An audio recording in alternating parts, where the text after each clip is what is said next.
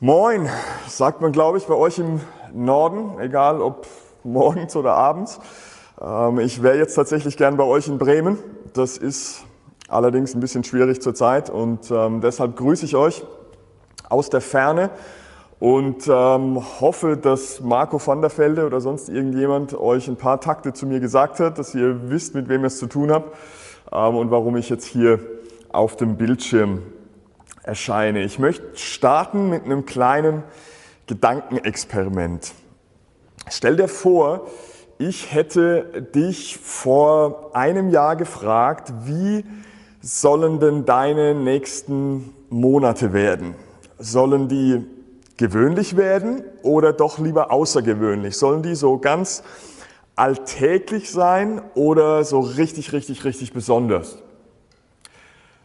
Was hättest du geantwortet? Na, das hängt natürlich auch so ein bisschen von unserer Persönlichkeitsstruktur ab, was wir da sagen würden, aber ich vermute ganz stark, dass die meisten von euch das Außergewöhnliche bevorzugt hätten. Ja, natürlich nicht das außergewöhnlich Schlechte, ist klar, sondern ähm, ich hätte gesagt, hey, so ein, so ein außergewöhnlich erfüllendes Jahr, das, das wäre schon richtig gut. Ja, ein außergewöhnlich erfolgreiches Jahr, ein außergewöhnlich schönes Jahr. Jetzt ist ein Corona-Jahr vergangen und die meisten von uns würden sagen, hm, jetzt wären wir schon mit ein bisschen mehr Gewöhnlichem, mit ein bisschen mehr Normalität zufrieden. Ja, wieder normal einkaufen gehen, wieder äh, ganz normal Gottesdienst feiern ja, einen normalen Osterurlaub durchführen, solche Dinge, sich ganz normal mit, mit Freunden treffen, das, das wäre es. Das Problem ist, dass das, was vor einiger Zeit noch komplett abstrus und außergewöhnlich war, das ist heute jetzt das neue Normal. Wir, wir leben in einem neuen gewöhnlich und gewisse Dinge, die wir uns nie hätten vorstellen können, gehören jetzt zu unserem Alltag. Und in diesem Alltag, glaube ich, stellt sich unter anderem eine ganz drängende Frage. Und ich glaube, dass diese Frage sich stellt, egal ob du schon sehr lange mit Jesus unterwegs bist ne, und dich zur Gemeinde zählst und als, als Christ lebst, oder ob du sagst so, hm, ich taste mich da erst ganz langsam ran, ich bin mir gar nicht so sicher noch, was ich, was ich von Jesus halten soll und der christliche Glaube ist mir immer noch so ein bisschen fremd. Ganz egal, an welcher Stelle wir uns da befinden, ich glaube, die Frage in unserem momentanen Alltag ist, ist durchaus drängend. Ähm, wie, wie leben wir unter diesen neuen Bedingungen? Wie, wie leben wir unter Pandemiebedingungen? Wie leben wir unseren neuen Alltag? Was, was trägt uns in dieser Zeit und was gibt uns Perspektive? Und vor diesem Hintergrund möchte ich heute mit euch nachdenken über einen Aspekt aus dem Buch Prediger im Alten Testament. Und zwar ist das ein Aspekt, der relativ häufig übersehen wird, nämlich die Wichtigkeit und der Wert des ganz Gewöhnlichen, des Alltäglichen, des Normalen. Und bevor wir da ein bisschen tiefer einsteigen, ein paar kurze Vorbemerkungen, damit wir uns nicht falsch verstehen. Bei allem, was ich heute sage, geht es mir in keinem Fall darum, die Nöte und Leiden eines Corona-Alltags irgendwie zu verharmlosen oder klein zu reden. Ne, das, was momentan passiert, hat manche von uns stärker getroffen, andere nicht so stark. Aber mir geht es in keinem Fall darum, das irgendwie klein zu reden oder zu verharmlosen. Das ist das Erste, was mir wichtig ist. Das Zweite, es geht mir auch nicht darum, heute in irgendeiner Form über den Sinn oder Unsinn von irgendwelchen Lockdown-Maßnahmen mit euch zu diskutieren. Ja, ähm, das könnte man machen, ja, muss man vielleicht sogar machen, aber das ist nicht unser Thema heute, sondern mir geht es darum, heute ähm, deutlich zu machen, dass Gottes Wort uns auf seine Gnade hinweist und dass diese Gnade erlebbar ist und sich zeigt gerade im Gewöhnlichen, im gewöhnlichen Alltag, ähm, auch in diesen Zeiten, in denen wir heute leben. Und der Punkt, den ich so ganz zentral heute machen will, der lässt sich relativ gut veranschaulichen anhand einer Episode aus einem Calvin Hobbes Comic. Und ich hoffe, dass ihr das jetzt sehen könnt auf eurem ähm, Bildschirm, diese Szene. wo Calvin so ein bisschen über den Sinn des Lebens reflektiert und sagt, ich verstehe diese ganze Sache mit dem Tod nicht. Wenn wir einfach irgendwann sterben, worin liegt dann der Sinn des Lebens? Und Hobbes hört sich das an und hat dann eine geniale Antwort im Petto und sagt, nun ja, es gibt Meeresfrüchte. Kelvin sagt, hey, warum rede ich überhaupt vor, äh, mit dir vor, vor dem Abendessen? Ja, wieso denkst du jetzt an Meeresfrüchte? Aber die Antwort ist ähm, so simpel wie genial, glaube ich, und man könnte das mit anderen Worten so sagen. Ähm, die Frage ist doch, wie reagieren wir heilsam und gesund auf die Vergänglichkeit unseres Lebens, auf die Zerbrechlichkeit unserer Existenz und vielleicht sogar momentan auch auf die Herausforderungen unseres Corona-Alltags. Wie reagieren wir heilsam und gesund darauf? Und die Antwort ist, wir brauchen, so wie Hobbes das hier an den Tag legt, einen neuen Blick auf die ganz gewöhnlichen Dinge. Darum geht's heute und wir gehen in drei Schritten vor. Es geht erstens darum, ähm, um die Frage, warum hat das Gewöhnliche überhaupt Bedeutung? Das ist das Erste, was wir uns anschauen. Warum hat das Gewöhnliche Bedeutung? Dann zweitens, wie gehen wir mit dem Gewöhnlichen eigentlich um oder wie sollten wir damit umgehen? Und drittens, warum können wir uns am Gewöhnlichen freuen? Oder auch wie können wir uns am Gewöhnlichen freuen? Also warum hat das Gewöhnliche Bedeutung? Zweitens, wie sollten wir mit dem Gewöhnlichen umgehen? Und drittens, wie können wir uns am Gewöhnlichen freuen? Ich vermute, dass einige von euch das Buch Prediger schon so ein bisschen kennen und dann wisst ihr, dass dieses Buch in der Bibel jetzt nicht gerade eine Werbebroschüre ist für die Leichtigkeit des Seins, sondern eher das Gegenteil davon, dass wir sagen, wenn wir dieses Buch lesen, dann, dann trifft uns die Vergänglichkeit und die Zerbrechlichkeit des Lebens so massiv mit, mit ganzer Wucht. Hier wird was beschrieben in diesem Buch, was ich die Trümmer des Paradieses nenne. Das sind die, die Trümmer des Paradieses, auf denen wir alle leben. Und das Ganze erreicht dann in diesem Buch einen ersten Höhepunkt im zweiten Kapitel in Vers 17, wo der Autor sagt, ich hasste das Leben. Das ja eigentlich relativ krass, so einen Satz in der Bibel zu lesen, ne, dass ein von Gott inspirierter Autor sagt, ich hasste das Leben. Und ich glaube, wenn der Autor heute leben würde, dann würde er vielleicht sagen, ich hasse es, dass Menschen an diesem Virus sterben. Ich, ich hasse die, die Zerbrechlichkeit des Lebens, die uns Corona vor Augen führt. Ich hasse es, dass wir momentan merken, wie wenig wir unter Kontrolle haben. Ich, ich leide unter Social Distancing. Ich hasse es, ähm, dass dieser Lockdown so viele Einschränkungen mit sich bringt. Die ganze Unsicherheit. Ich hasse die, die psychologischen und sozialen und finanziellen Folgen, die das hat für Einzelne, für, für Kinder, für, für Familien, für die ganze Gesellschaft. Aber wenn wir dann ein bisschen weiterlesen in diesem Buch, dann merken wir mitten im zweiten Kapitel, da brechen auf einmal in dieses düstere Buch ähm, durch die Wolken so erste helle Sonnenstrahlen. Wir lesen ähm, zum Beispiel im Prediger Kapitel 2, Vers 24 und 25 folgendes. Ist's nun nicht besser für den Menschen, dass er esse und trinke und seine Seele guter Dinge sei bei seinen Mühen? Doch dies sah ich auch, dass es von Gottes Hand kommt. Denn wer kann fröhlich essen und genießen ohne ihn? Oder dann in Prediger 3, Verse 12 und 13, da merkte ich, dass es nichts Besseres dabei gibt, als fröhlich sein und sich gütlich tun in seinem Leben. Denn ein Mensch, der da isst und trinkt und hat guten Mut bei all seinen Mühen, das ist eine Gabe Gottes.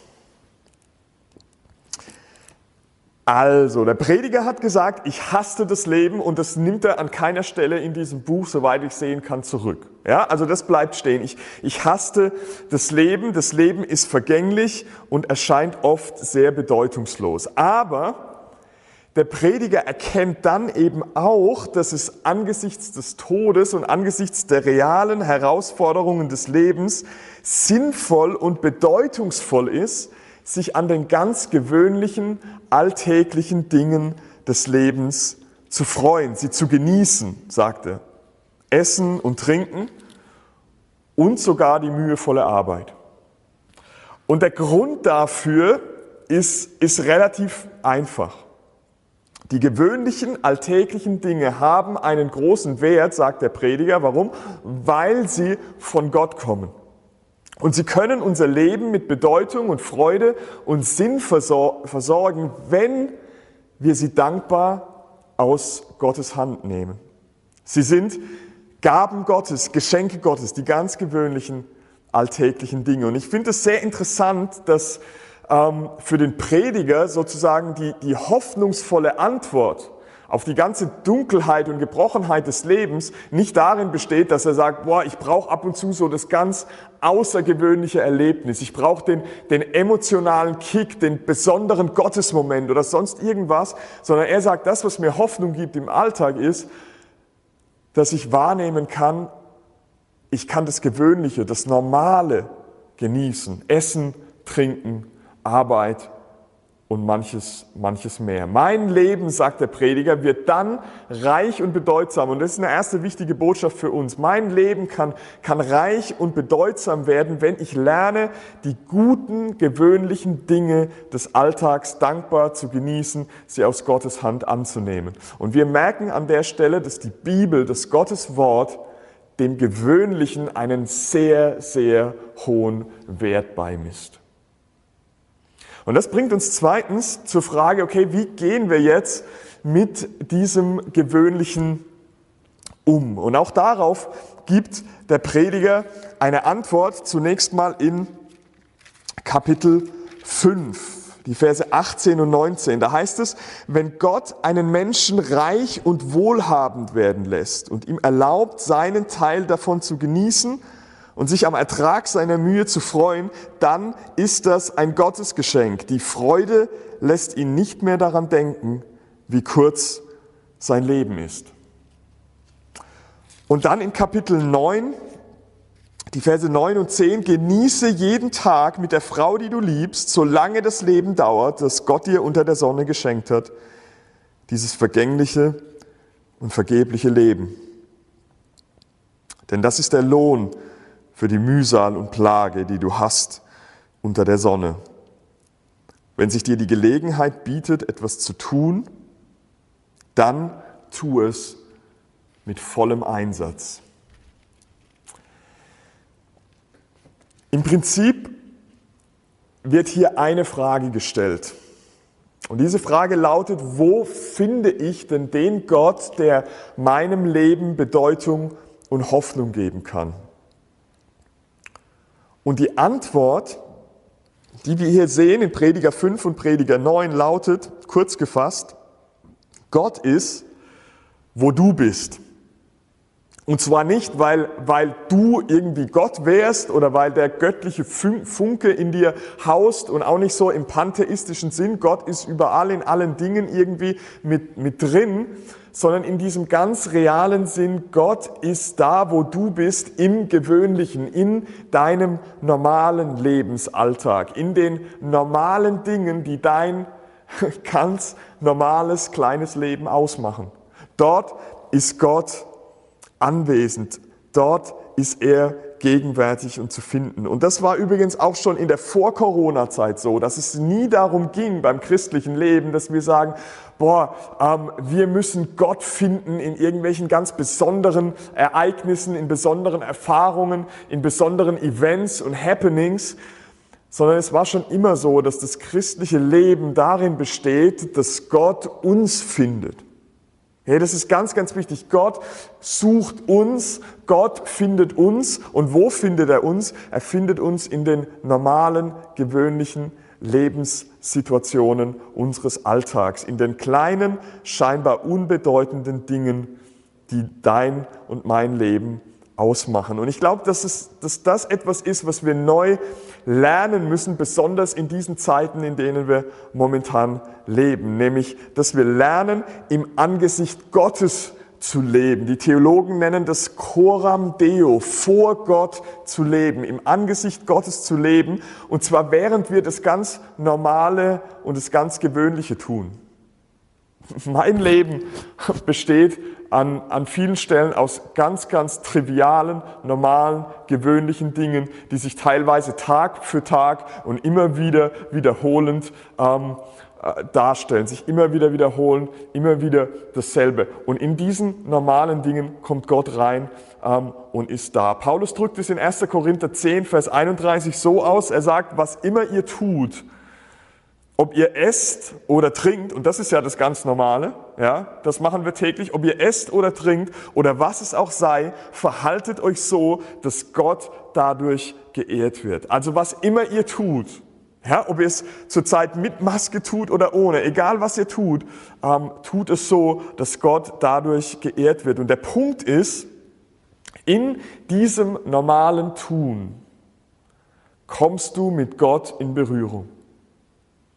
Und ich möchte es mal runterbrechen, ähm, damit es ein bisschen griffiger wird. Du kommst mit Gott in Berührung, während du als Mutter oder Vater die Windeln wechselst oder mit deinen Kindern spielst. Im ganz normalen. In diesen Situationen will Gott dir begegnen, er will dich sogar prägen und verändern in diesen normalen, gewöhnlichen Dingen. Du kommst mit Gott in Berührung, während du mit den Mitgliedern von zwei Haushalten dich triffst, ein Glas Wein trinkst und die Zeit genießt und das bewusst als Gabe Gottes empfängst. Du kommst mit Gott in Berührung, während du deiner alltäglichen Arbeit nachgehst, ähm, auch im Homeoffice wenn du sie mit vollem Einsatz tust, sagt der Prediger, auch unter diesen besonders schwierigen Bedingungen momentan, auch wenn es momentan besonders viel Kraft und Mühe kostet, Gott ist gegenwärtig in diesen ganz alltäglichen Dingen. Und darum geht es am Ende im christlichen Leben. Dass wir Gott begegnen in unseren alltäglichen Aktivitäten. Wir könnten sogar sagen, dass, dass Gottes Ewigkeit hineinstrahlt in unseren Alltag, in dem Gott das Gewöhnliche verändert. In dem Gott das Gewöhnliche verändert. Und wer das für sich mal in sehr ähm, spannender Weise erkannt hat, ist eine Autorin, die heißt Anne Voskamp oder Voskamp. Ähm, sie ist Mutter von sechs Kindern und hat ein Buch geschrieben mit dem schönen Titel Tausend Geschenke. Und in diesem Buch beschreibt sie, wie sie so in der Phase war, wo sie eine ganz starke Leere in sich entdeckt hat. Und die Frage war, wie kann ich diese, diese Leere ähm, überwinden? Und ihre Methode war folgende. Sie beginnt eine, eine Liste zu führen mit Dingen, für die sie dankbar ist. Ähm, und diese Dinge, äh, diese, diese Liste wächst sich dann aus zu einer ganz, ganz langen Liste mit, mit tausend Einträgen. Und daher kommt dann auch der Buch, Buch, Buchtitel ähm, Tausend Geschenke. Also tausend Dinge, von denen sie sagt, dafür bin ich dankbar. Und ich gebe euch mal drei Beispiele, ähm, die sie hier auflistet. Wofür ist sie dankbar? Erstens für Kekse, die noch warm sind. Oder für das Knacken der Holzscheite im Feuer. Oder für bunte Seifenblasen im Sonnenlicht beim Abwasch. Kleine, gewöhnliche, schnell zu übersehende Dinge, die das Leben dieser Frau reich und bedeutsam machen. Gott verändert das Gewöhnliche. Aber nicht nur so diese kleinen schönen Dinge wie bei Anne Voskamp, sondern auch das Schwere, auch das Notvolle. Und auch das ist eine Botschaft, die wir hören müssen in diesen ähm, Corona-Monaten. Und das ist mir nochmal neu deutlich geworden vor einiger Zeit, als ähm, im Newsletter unserer Hochschule einer unserer Studenten ähm, interviewt wurde, Samuel Groß. Samuel ist Tetraspastiker. Er sitzt seit seiner Kindheit im Rollstuhl, ist an Armen und Beinen gelebt. Er kann nicht frei sitzen, stehen oder laufen. Er kann nur den rechten Arm eingeschränkt nutzen. Jede Muskelbewegung muss er willentlich steuern, was offensichtlich extrem anstrengend ist. Und er ist rund um die Uhr auf fremde Hilfe angewiesen. Er diktiert seine Hausarbeiten jemand, jemand anderem ja, und kommt so erstaunlich gut durch dieses Studium. Und in diesem Interview stellen sie Samuel die Frage, hey Samuel, woher nimmst du trotz deiner Behinderung deine ansteckende Fröhlichkeit? Und wenn ihr ihn kennen würdet, dann wüsstet er, wie, wie viel Fröhlichkeit ähm, dieser junge Mann ausstrahlt. Und er gibt folgende Antwort, ich lese euch das hier, hier mal vor. Auch ich habe meine Ups und Downs, sagt er, wie alle anderen auch. Grundsätzlich versuche ich aber eine Lebenshaltung der Dankbarkeit zu üben. Das gelingt mir mal besser, mal schlechter. Ich merke immer wieder, dass es sich lohnt, sich auf das Positive zu konzentrieren und dafür dankbar zu sein. In Zeiten, die nicht so leicht sind, fällt es mir dann leichter, kleine Dinge zu finden, für die ich dankbar sein kann und in denen ich die Segensspuren Gottes erkenne. Genau das ist mein Punkt, die Segensspuren Gottes im Alltäglichen, auch im alltäglich Schweren zu erkennen, so wie Samuel es kann. Und er ist uns da ein großes Vorbild in einer Situation, wo, keiner von uns sagen würde, damit äh, würden wir gerne tauschen, mit ihm würden wir gerne tauschen. Gott verändert unseren Blick auf das Gewöhnliche, auch auf das gewöhnlich Schwere. Und natürlich ist mir schmerzlich bewusst, dass das gar nicht so leicht ist. Ja, gerade in den momentanen Unsicherheiten und Belastungen kann sich manches schon sehr bedrückend auf unsere Seele legen. Und dann könnte es sein, dass wir dem Prediger gerne sagen würden, hey Prediger, du, du hast völlig recht, das, das Leben ist furchtbar zerbrechlich ähm, und es bedrückt uns sehr. Und dann würde in diesem Dialog der Prediger vermutlich sagen, Freunde, ich weiß. Aber deshalb trefft dich mit, mit so vielen Leuten wie momentan erlaubt und macht euch eine Pizza, grillt euch einen Burger, ähm, äh, trinkt einen Wein oder ein Bier und macht euch bewusst, das sind Gaben Gottes, Gott ist hier. Und wir sagen, hey, aber Prediger, die, die Welt ist aus den Fugen. Wir, wir spüren das doch jeden Tag am, am eigenen Leib. Äh, die, die, die Not, die schwappt hinein in unseren, in unseren Alltag und das beunruhigt uns. Und der Prediger würde antworten, ich weiß das. Und deshalb genieße jeden Tag mit der Frau, die du liebst. Und wenn du nicht verheiratet bist, dann, dann mit deinen Freunden, mit Menschen, die dir wertvoll sind. Und zwar solange euer Leben dauert. Genießt die Zeit zusammen, habt noch bewusster Gemeinschaft in dieser neuen Normalität. Nehmt noch bewusster Anteil aneinander, notfalls per Skype, per Zoom, per Telefon. Aber das ist euer Lohn, würde der Prediger sagen. Gott ist hier. Aber weißt du, Prediger, das, das Leben in diesem Pandemiemodus kostet so wahnsinnig viel Kraft und Energie. Antwort des Predigers, das ist mir schon klar. Freunde, das sind die Trümmer des Paradieses und die lassen sich nicht wegdiskutieren. Und trotzdem sage ich, wenn sich dir eine Gelegenheit bietet, etwas zu tun, dann tu es mit vollem Einsatz, mit, mit ganzer Leidenschaft, so gut du kannst. Warum? Weil Gott dich nicht verlassen hat und weil er in deiner Mühe, in deiner alltäglichen Mühe gegenwärtig ist. Der Punkt hier ist folgender. Das Beste, Sinnvollste, was du angesichts dieses oft so unbarmherzigen und momentan so herausfordernden Lebens tun kannst, ist immer noch, dich an den gewöhnlichen Dingen des Lebens zu freuen, sie dankbar aus Gottes Hand zu nehmen und in ihnen deinen Schöpfer und Erlöser, deinen Vater im Himmel zu begegnen. Und das bringt uns drittens und zum Schluss zur Frage, warum können wir uns am Gewöhnlichen freuen? Oder wie können wir Freude gewinnen am Gewöhnlichen. Und ich glaube, was wir hier brauchen, ist tatsächlich dieser bewusste neue Blick auf unseren Alltag. Und dazu müssen wir zunächst mal Folgendes verstehen.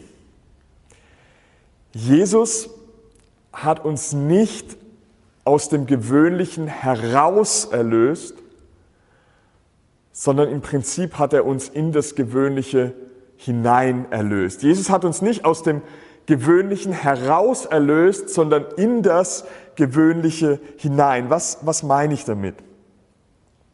Zunächst mal erinnern wir uns natürlich daran, dass Jesus relativ viele außergewöhnliche Dinge getan hat während seines irdischen Lebens.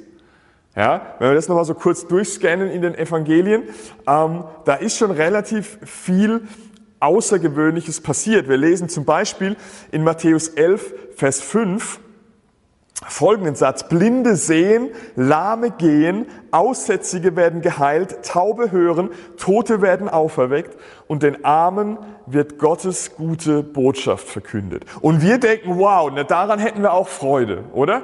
Wenn, wenn das passieren würde, wenn das so hineinbrechen würde in unseren Alltag, dann würden wir auch besser durch die Corona-Pandemie kommen.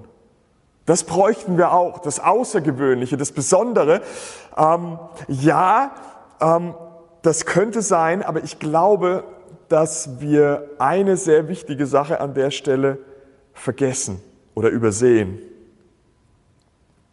Denn die Frage ist doch, was sehen denn die Blinden, denen Jesus die Augen geöffnet hat?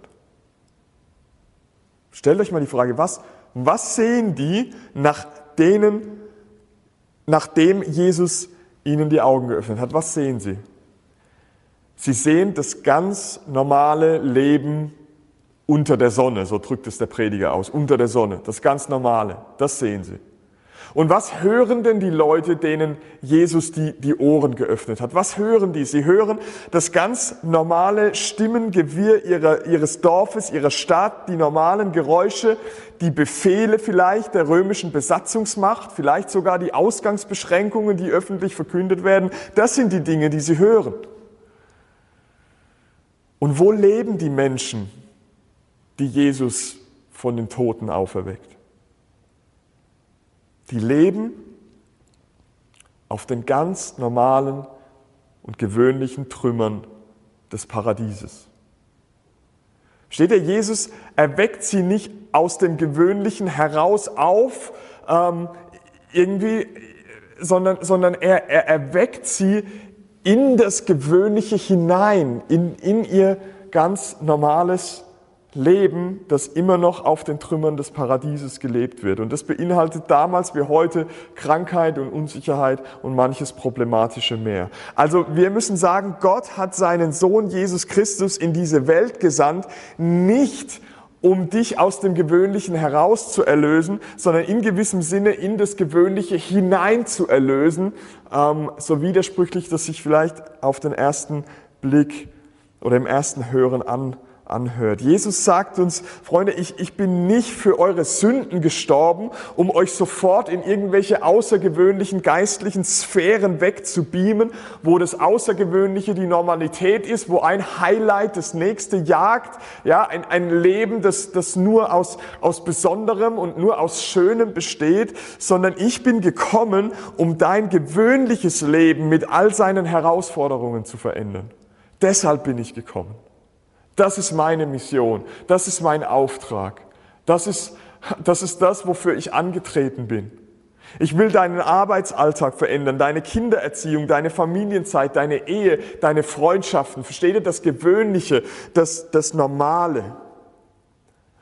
Und deshalb können wir zunächst mal festhalten, wir können uns am Gewöhnlichen freuen. Warum? Weil genau das, ihr Lieben, unsere Berufung ist. Wir sind dazu berufen, mit Jesus das Gewöhnliche zu gestalten. Okay? Und nicht nur mit Jesus das Außergewöhnliche zu erleben, sondern mit Jesus das Gewöhnliche zu gestalten. Und das gilt auch mitten und gerade mitten in einer Pandemie. Aber es gibt zum Schluss noch einen zweiten Grund, ähm, der uns hinführt zu dieser tiefen Freude, ähm, um die es hier geht. Und das lässt sich relativ gut veranschaulichen mit einer Geschichte von zwei Kriminellen. Die sind eingesperrt in so einem richtigen ähm, Betonbunker. Ja? Kahle Betonwände, dunkel, nass, feucht. Und da sitzen sie und dann sagt auf einmal der eine zum anderen, weißt du, ich habe früher richtig, richtig gut und gerne Mundharmonika gespielt. Das war mein Ding. Ähm, das hat mir, hat mir Freude gemacht, aber ich habe irgendwann damit aufgehört, weil es in diesem Betonbunker hier keinen Sinn mehr macht. Und dann sagt der andere zu ihm, hey, ähm, bist du verrückt? Wieso hast du aufgehört? Du, du musst wieder spielen. Gerade hier drin musst du spielen, ähm, damit du nicht vergisst. Und der andere sagt so, hey, ich verstehe nicht, was du meinst. Was, was soll ich denn nicht, nicht vergessen? Und dann sagt der andere, du, du darfst nicht vergessen, dass es in dieser Welt Orte gibt, ähm, die, dir, die, die nicht aus, aus Betonwänden bestehen. Du darfst nicht vergessen, ähm, dass es in dieser Welt Orte gibt, die, die schön sind und die Freude machen. Und wenn du spielst, wenn du die Mundharmonika spielst, dann erinnerst du dich daran, dass es etwas gibt, was Betonwände und Gefängnisse dir nicht rauben können. Und ich glaube, hier liegt eine ganz, ganz wichtige, existenziell wichtige Botschaft ähm, für uns. Du kannst tiefe Freude empfinden, wenn du wahrnimmst, dass das Gewöhnliche dich auf eine größere zukünftige Freude hinweist, so wie in, diesem, in dieser Geschichte. Das momentan Schöne weist dich hin auf etwas noch viel, viel Schöneres. Das momentan Gewöhnliche weist dich hin auf eine, auf eine Zeit ähm, der, der Vollkommenheit, der, der Schönheit, der Größe, der Güte. Und das heißt, jedes Mal, wenn du bewusst und dankbar vor Gott dein Essen und Trinken genießt, aber auch momentan, wenn du leider auf manchen Restaurant- oder Kneipenbesuch verzichten musst, beides, der Verzicht und das Genießen, kann dich daran erinnern, dass es irgendwann im Himmel ein großes Bankett geben wird, zu dem du eingeladen bist, wo jeder, der an Jesus glaubt, Teil davon sein wird, das sogenannte Hochzeitsmahl des Lammes, wo Jesus in Freude feiern wird mit seinen Leuten. Wenn du hier im Kleinen genießt, kann es eine Erinnerung sein auf das viel Größere und Schönere. Oder jedes Mal, wenn du, eine, wenn du die Beziehung zu deiner Familie oder zu Freunden genießt. Aber auch hier wieder umgekehrt, wenn du momentan unter Social Distancing leidest, unter dieser Einsamkeit, die für viele so, so schwierig und so, so existenziell bedrückend ist.